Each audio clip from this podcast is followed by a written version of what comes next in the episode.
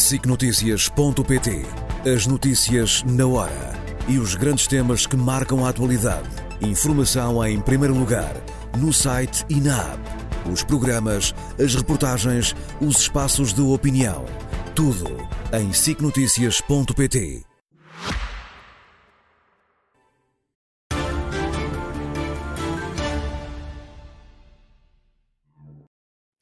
Boa noite e bem-vindos às causas com José Miguel Júdice. José Miguel, muito boa, Boa noite. noite, claro. Bem-vindo mais uma vez à SIC Notícias. Hoje, ainda de olhos postos no conflito entre Israel e Hamas hum, e nas reações, no impacto que está a ter em todo o mundo. É, é, de facto um tema muito não polarizado. Se esqueça, não se esqueça que também vamos falar da raspadinha. Também vamos falar da raspadinha, Ah, é verdade. Agorafobia. E da agorafobia. Mas este, é de facto um tema muito polarizado, em que às vezes uma palavra hum, esquecida, um, fora, uma vírgula fora do sítio, cria uh, um Evidente. impacto muito grande. E vimos o que aconteceu com o, o CEO da Web Summit. Repare, vamos falar disso.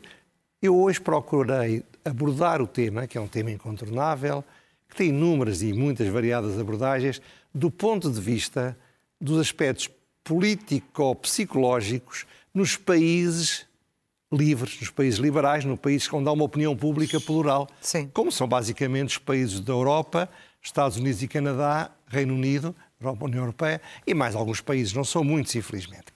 Ora bem, e, e sempre que isto tem a ver com o Estado de Israel ou com os judeus, a carga emocional, a carga afetiva para o bem e para o mal é muito mais forte do que em outros conflitos que existem, infelizmente, por todo o mundo. E eu creio poder concluir que há uma espécie de apriorismo contra Israel. Eu não direi que seja sempre, ou que seja sequer na maior parte dos casos, um apriorismo contra os judeus. O Israel é um Estado, os judeus é um povo, como sabemos, mas não há dúvida que não são só os ativistas radicais de extrema-esquerda que ocupam as ruas, não são só os muçulmanos ou as pessoas de origem árabe, porque é natural, é compreensível a atitude deles não são só os mídia, é também muitos setores que aparentemente não faria tão sentido que fosse isso. E, portanto, vamos começar por falar de dois exemplos. Dois exemplos que exprimem um bocadinho a mesma coisa. Um é o que se passa, está a passar, ou se passou em várias universidades americanas. Eu quero frisar uma delas, que é a Universidade de Harvard. Harvard é talvez a mais elitista das mais elitistas universidades dos Estados Unidos, são a Ivy League. Sim, sim. Harvard é, portanto, o topo, digamos assim, das universidades.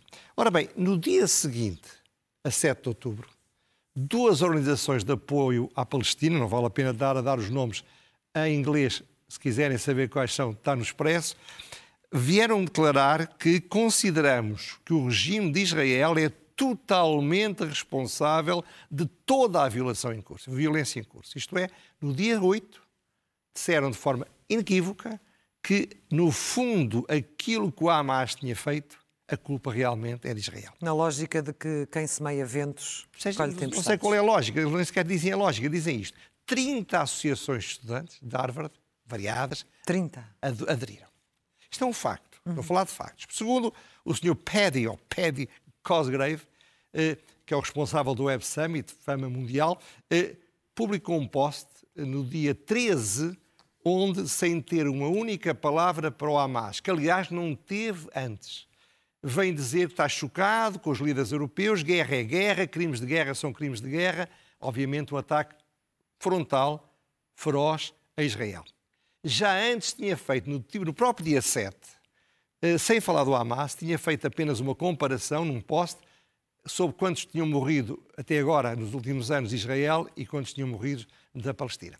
O que isto quer dizer é que, de facto, ele silenciou o Hamas.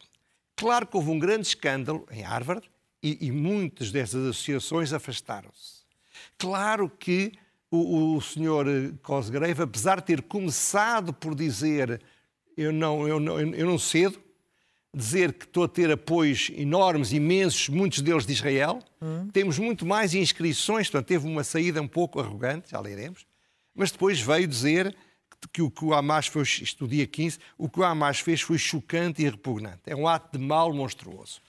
E pediu desculpas. Porque tinham começado a haver entidades a afastarem-se publicamente de virem ir colaborarem e patrocinarem o Web Summit. Vamos agora para os mídias. Ana Sá Lopes, no Público de Domingo, fez um artigo cujo título é Olha, cancelaram o Paddy Cosgrave. E diz que ele veio ridiculamente pedir desculpas e por ter dito umas coisas sobre Israel que aquela entidade chamada Ocidente acha que não podiam ser ditas. No mesmo dia, o diretor do Público, David Pontes, veio no seu editorial que se chamava Liberdade para Paddy Cosgrave dizer que ele está a ser vítima do pouco, amor, à liberdade de expressão de empresas importantes como a Amazon, a Google, a Meta, Exato. etc. E que o levou a apresentar a admissão. E que ele, e que ele, afinal, o que disse foi uma evidência, uma mera evidência. Ora bem, estes são factos. O que é que eu vou tentar? Vou tentar interpretar isto, é a minha interpretação, como todas as interpretações, e sobretudo as minhas, muito discutíveis. A primeira, eu parece-me que o Hamas está a ganhar a batalha da comunicação está a ganhar, mas ganhar por 5 a 0. Está a ganhar com uma, de uma forma absoluta. Há muitas causas, há muitas razões, há muita estratégia aqui. O que é facto é que está a ganhar.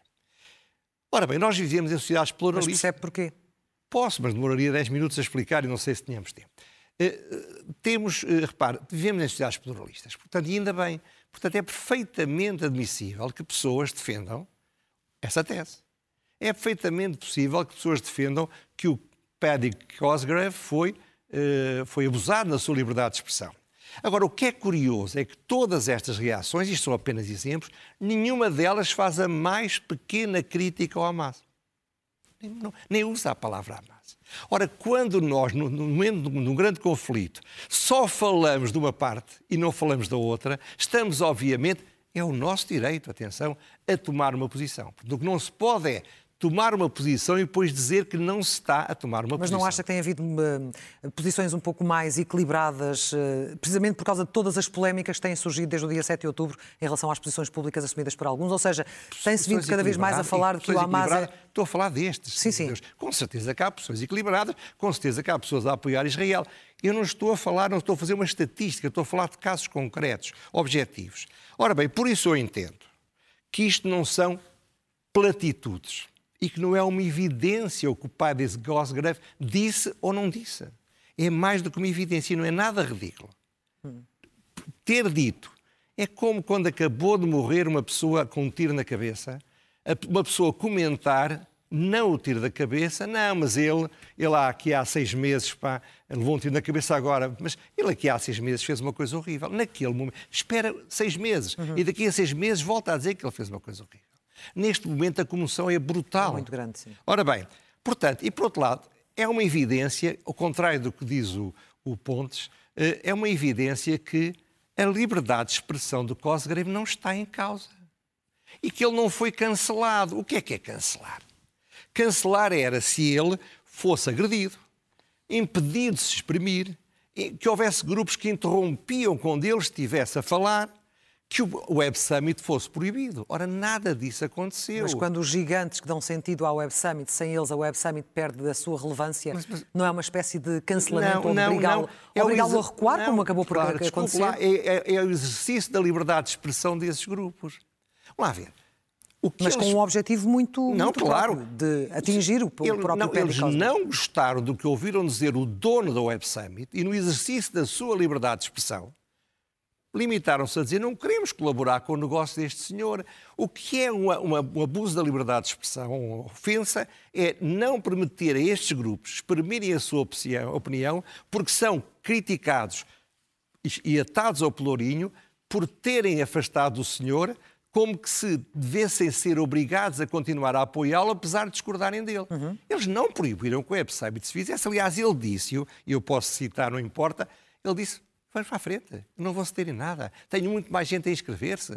Tenho, tenho até de Israel e muita gente a apoiar-me. Portanto, ele podia continuar a fazer o Web Summit. O que ele não queria era fazer perdendo o dinheiro, o que é perfeitamente legítimo, perdendo o dinheiro que viria desses apoios. Ora bem, repare, o Cosgrave é um empresário, um notável empresário. Preocupa-se com o seu negócio e preocupa-se em fazer negócio, o que é perfeitamente legítimo. Quando ele fez estas declarações no dia 7 e depois no dia 13, ele estava a fazer, fez uma análise custo-benefício. E como ele é muito próximo dos setores juvenis, adolescentes, jovens, que são muito favoráveis nos Estados Unidos, sobretudo os setores mais liberais, mais de esquerda, que de facto são muito favoráveis aos palestinos. Ele, e eu acredito que ele tem tido muitos apoios, quando ele toma essa posição, no exercício da sua liberdade de expressão, colocou-se de um lado. Sim. Depois, depois ele continuou a fazer uma análise custo-benefício. E como é um notável empresário, pensou assim: eu, se continuar assim, vou ganhar muito pouco dinheiro ou vou perder dinheiro com este Web Summit e não posso fazer isto. Não começou a pedir desculpa. Como o pedido de desculpa não resultou, acabou por se demitir para tentar salvar o negócio da vida dele. Tudo isto é perfeitamente legítimo. Agora, o que não se pode considerar é que não é uma inversão dizer que quem abusa da liberdade de expressão são aqueles que apenas disseram nós não concordamos com este senhor. Temos o direito. Porque é que quem não concorda deve ficar obrigado, atado a apoiar este senhor, apesar de não concordar, com medo que digam deles as coisas que o Dr. Pontes disse, disse, disse exatamente no, no público. E outros, e outros jornais terão feito o mesmo. Portanto, eu acho que é muito importante percebermos isto. Repito, todas as pessoas são legítimas. Repito, eu não, nunca disse, aliás, a primeira coisa que disse foi exatamente o contrário, na primeira vez que falámos sobre isto, eu nunca disse que Israel não tinha cometido erros, não tinha feito coisas inaceitáveis, não, não disse nada disso. Agora, o que nós não podemos é dizer, como disse o Guterres, os palestinianos estão a, estão, estão a sofrer horrivelmente. Mas espera aí, quem apoia os palestinianos? O Qatar? A Síria? O Irão? Porquê é que eles não dizem vocês todos pode, que quiserem podem sair daí e venham viver para o nosso país? Porque é que um país árabe como o Egito não deixa sair os homens e há de ser Israel que é culpado de não os deixar sair? Percebe que é um apriorismo que não faz nenhum sentido. Não é um apriorismo. Quando os sírios começaram a ter problemas com o Sadat, a Europa, olha, Merkel deixou-os entrar, entraram um milhão. Porquê é que os países árabes favoráveis à Palestina não dizem venham para os nossos países? venham para aqui começar a vida de novo. Tenho a certeza que a esmagadora maioria das pessoas que vinham ali miseravelmente iriam. Só que o grande problema com eles é o que se passava quando Hitler estava a começar a matar os judeus, a maior parte das grandes democracias ocidentais não queriam judeus.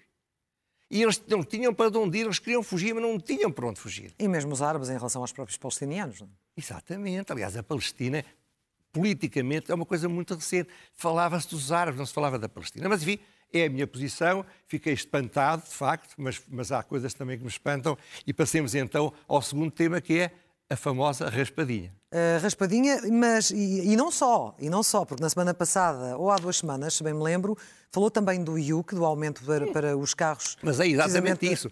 Pronto, é ok.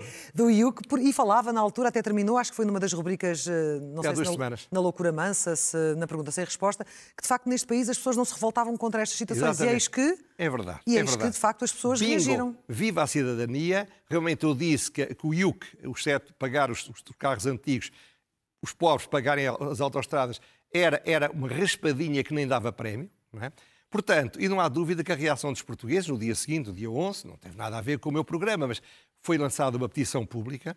Neste momento já são 335 mil pessoas, é mas espantosamente não foram ocupar estradas, não foram deitar tinta para cima de políticos. Portanto, portaram-se com enorme respeito pela cidadania. Ora bem, é um facto que isto é um disparate do governo, um disparate sem fim, como a mim me parecia óbvio, não é? Como a mim me parecia óbvio. O disparate ainda por cima reforçado quando se soube, foi creio que foi o Marcos Mendes que revelou, que 50% dos carros do Estado são anteriores a 2017. Sim, revelou. E faz-me lembrar, lembra-se aquela frase do bem prega feito Tomás, aqui é ao contrário, Olha. bem prega feito Tomás. Não faças o que ele diz, faz o que ele faz. Portanto, está a aborrecer os pobres. Mas acha que o Estado não tem autoridade para tomar esta decisão? Não tem autoridade nenhuma. E, sobretudo, é um Moral. grande disparate, porque isso é pura demagogia. É a demagogia como a daqueles delinquentes juvenis que andam a cometer crimes a dizer se nós não fizermos estas coisas, o que vai acontecer é que o mundo vai acabar daqui a 10 ou 15 anos. Ora bem, e passemos então de, um, de uma, de uma, de uma, de uma, demagogia para, para a outra. Repare, eu por acaso tive acesso há dias a um estudo que dizia como é que a eletricidade em 2022 foi produzida no mundo? Qual é a origem para a produção de eletricidade? Ora bem, 35% da eletricidade é produzida a partir do carvão. Está a aumentar. 22% é a partir do gás natural. Isto está a aumentar. O que quer dizer? Não me digam que o mundo vai acabar daqui a 10 anos porque as pessoas não têm dinheiro para trocar de carro, que precisam do carro, que é um carro que é um bocado mais poluente que os outros, continuam a, gastar, a usar o carro. Que esse é que é o critério. Vamos puni-los, vamos obrigá-los a pagar para ver se eles deixam de usar estes carros porque a humanidade não pode aguentar mais. Uhum. Será que isto não é uma pura hipocrisia da falta de coragem para fazer um tratado internacional que proíba usar o carvão? Porque não há dúvida que isto não é brincadeira nenhuma. Agora, nós devemos atacar o que é verdadeiramente grave e não andarmos a, a fazer cócegas com coisas para a plateia, para os eleitores urbanos de Lisboa e Porto que o PS precisa, a dizer, ah, vejam lá como nós somos ótimos a lutar contra o, o, aquecimento global. O aquecimento global. E o José isso... Miguel Júlio já tinha aqui falado há uns tempos, precisamente, com o conflito na Ucrânia, tinha aumentado a produção de energia através do carvão na China, por exemplo. Na China. No gigante. A China abriu, abriu salvo erro, 15 novas centrais de produção elétrica. Nós fechamos as nossas. Claro. E outros estão a abrir as deles Agora, e aumentar. Notável o Ricardo Aruz Pereira na, no domingo passado, quando falava que daqui a, muitos anos estes jovens heróis, com aspas, que estão a colar-se aos sítios e a deitar a tinta para cima dos ministros, vão poder dizer aos seus netos Oh, meu netinho, sabes que eu, quando era da tua idade, eh, tentei salvar o mundo fazendo isto, aquilo e aquilo outro. Ah, eu vou. E conseguiste? Não, não consegui. Mas tenho muito orgulho do que fiz. Portanto, isto é, é, é ele não disse com esta tão óbvio como eu estou a fazer, mas é de facto o que se pode dizer. Eles estão a fazer uma coisa para que os netos fiquem contentes, estão a dizer que cabe ao mundo, se o, se o Medina continuar a, a, ser ministro, cabe ao mundo, se, é, se, em Portugal, sobretudo, que é um dos países mais avançados na, na, luta contra o aquecimento. Mas estão também a seguir a sua consciência, a fazer aquilo que ah, acham, todo, que consideram direito, que é certo, não é? Todo o direito, eu também tenho todo o direito. Agora, no, no exercício também o, da sua liberdade. Não, o problema, não, no seu calma. entender, é não quando podem essa liberdade... cometer crimes, não podem cometer Exato. crimes. O que eles fizeram foi crimes. Eles não podem partir vidros não podem eh, estragar os fatos dos ministros, não, não podem fazer, portanto, eles têm todo o direito de protestar, não podem fazer crimes rodoviários, não podem fazer contravenções, têm de respeitar as leis deste país. O grande problema que eu critico não é que eles façam grandes manifestações, é que eles atuem de uma maneira que vai contra a lei.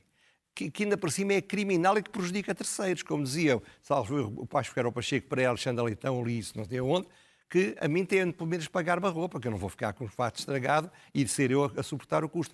Isto é caricato, mas é grave, porque quando começam assim, acabam a fazer coisas muito mais graves. Deus queira que eu me engane.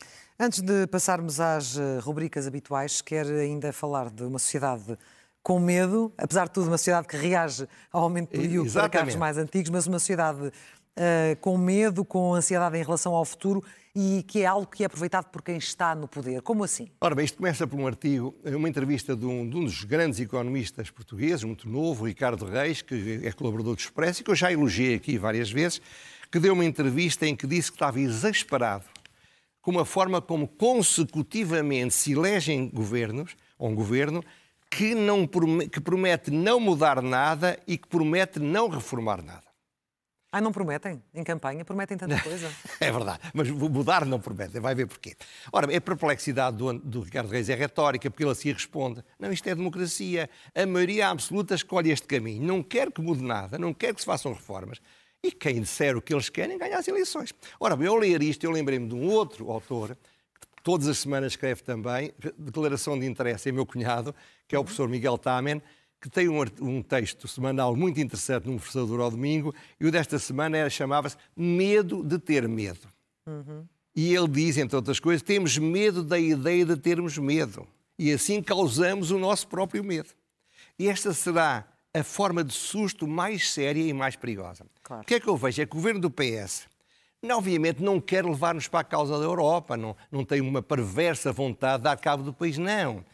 Ele, ele, o que acontece é que ele, prosaicamente, sabe que os portugueses têm medo das mudanças, têm medo dos riscos, têm medo de expostar, exceto na raspadinha. É um povo conservador, esse nível. Não é só conservador, medroso. Medroso. Medrosos. E, portanto, essa ideia de medo da mudança favorece, evidentemente, quem quer não correr risco de mudar e de fazer aquilo que o país precisa que seja feito. Mas está Porque... a falar eh, de uma larga maioria dos portugueses? É que há muitos que pedem, de facto, mudanças não, mas, no SNS, na educação, mas, mas, na justiça. Mas quem ganha a eleição é, é os que realmente não querem a mudança, manifestamente. Ora bem, repare, nós, a, agora, a agorafobia é um, é um medo aos espaços abertos, é um medo aos centros comerciais, é um medo aos transportes e as pessoas chegam a ficar em casa e a não fugirem. A agorafobia em Portugal é diferente. É, nós somos sempre muito originais. Em primeiro lugar, não temos nada de medo de ir para a praia nem de ir passear. Não temos nada de medo de ir para os centros comerciais.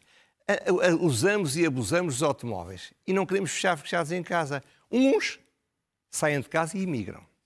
E os outros saem de casa para ir votar naqueles que lhes prometem estar tranquilo, não estás feliz, não ganhas muito, vives de subsídios e de apoios que a gente dá, mas vota em nós que não vai mudar nada, não te preocupes, vai ter, vais ter tudo o que queres. Essa nada. é uma lógica que se, que se, aplica sobretudo a alguns uh, grupos profissionais, a alguns setores? É, aplica-se claramente, aplica-se aplica a todos aqueles que têm medo. E os, quais são os quê? Função pública, não, os repare, mais velhos? Os mais velhos, em certa medida, também a função pública.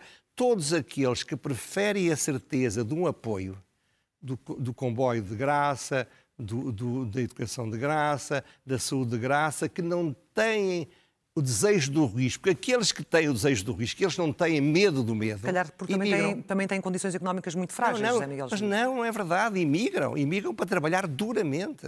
Imigram para trabalhar duramente. Portanto, não são milionários que imigram. São pessoas com... Olha, como, como nos anos 60 não se resignavam. Esses que não se resignam vão-se embora. E daí a cultura de medo que hoje aqui nos trouxe. Vamos às rubricas. Vamos a elas. Pelo elogio. Ora bem, começando por uma meia-culpa.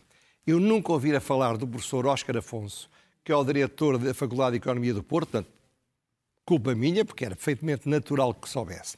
Mas li uma entrevista que ele deu ao público ontem, que gostei muito, e ele é próximo do PSD, foi um dos autores da proposta para a baixa de impostos que foi apresentada por Luís Montenegro, e a entrevista merece leitura porque a forma como ele trata o problema do centralismo, com exemplos muito concretos, a sua vivência, porque ele é transmontano, a carga fiscal, o crescimento comparado com os nossos concorrentes, ele diz com graça, a nossa economia é um Fiat 500, a competir com o Mercedes 220.